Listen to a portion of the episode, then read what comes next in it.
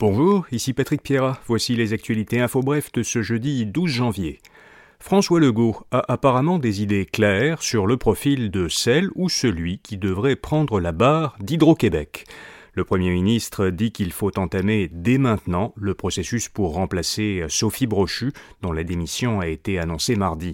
Selon Legault, le nouveau PDG devra être capable de travailler en équipe et de relever le défi de l'électrification.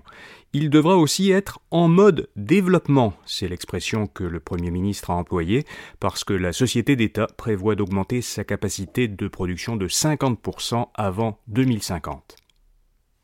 Selon l'Institut de la statistique du Québec, presque toutes les régions québécoises ont vu leur population augmenter entre juillet 2021 et juillet 2022.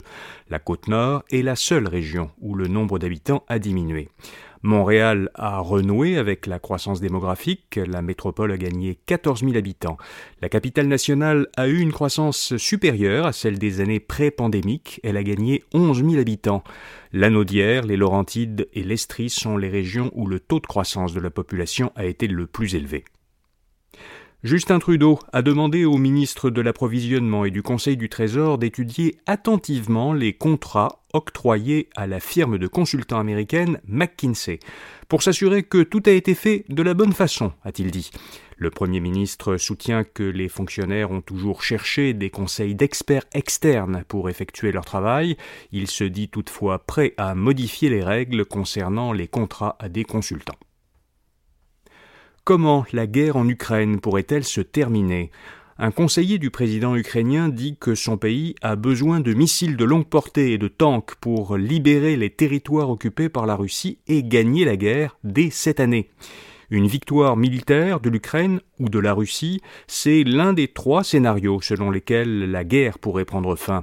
En entrevue à InfoBref, Yann Bro, professeur au Collège militaire royal de Saint-Jean et co-directeur de l'Observatoire de l'Eurasie à l'UCAM, en a envisagé deux autres. Un match nul, qui entraînerait un retour aux frontières de 2014, c'est-à-dire que la Russie céderait les territoires qu'elle a annexés à la fin de l'an dernier, mais elle garderait la Crimée qu'elle avait envahie il y a huit ans, ou bien l'effondrement d'un des deux régimes, euh, le régime russe ou le régime ukrainien, qui pourrait justifier qu'un nouveau gouvernement capitule. Vous pouvez lire une synthèse de ces trois scénarios dans un article publié aujourd'hui à infobref.com. Enfin, la Russie va secourir trois astronautes, dont un Américain. L'agence spatiale russe enverra le mois prochain un vaisseau de secours vers la Station spatiale internationale, la SSI. L'objectif? Ramener sur Terre deux Russes et un Américain, dont le vaisseau spatial, d'origine russe, a été endommagé dans l'espace. Le vaisseau Soyuz, endommagé, devrait revenir sans astronaute à son bord, mais l'agence russe n'exclut pas la possibilité de plutôt le laisser à côté de la station spatiale pour pouvoir l'évacuer en cas d'urgence. En effet, il y a actuellement sept astronautes dans la station, Or, il ne reste qu'un seul autre vaisseau de quatre places seulement pour les ramener. Voilà, vous savez l'essentiel. Pour les nouvelles économiques et financières, écoutez notre balado InfoBref Affaires ou allez à infobref.com pour voir notre infolettre d'aujourd'hui. Je vous donne rendez-vous demain matin pour d'autres actualités InfoBref. Bonne journée.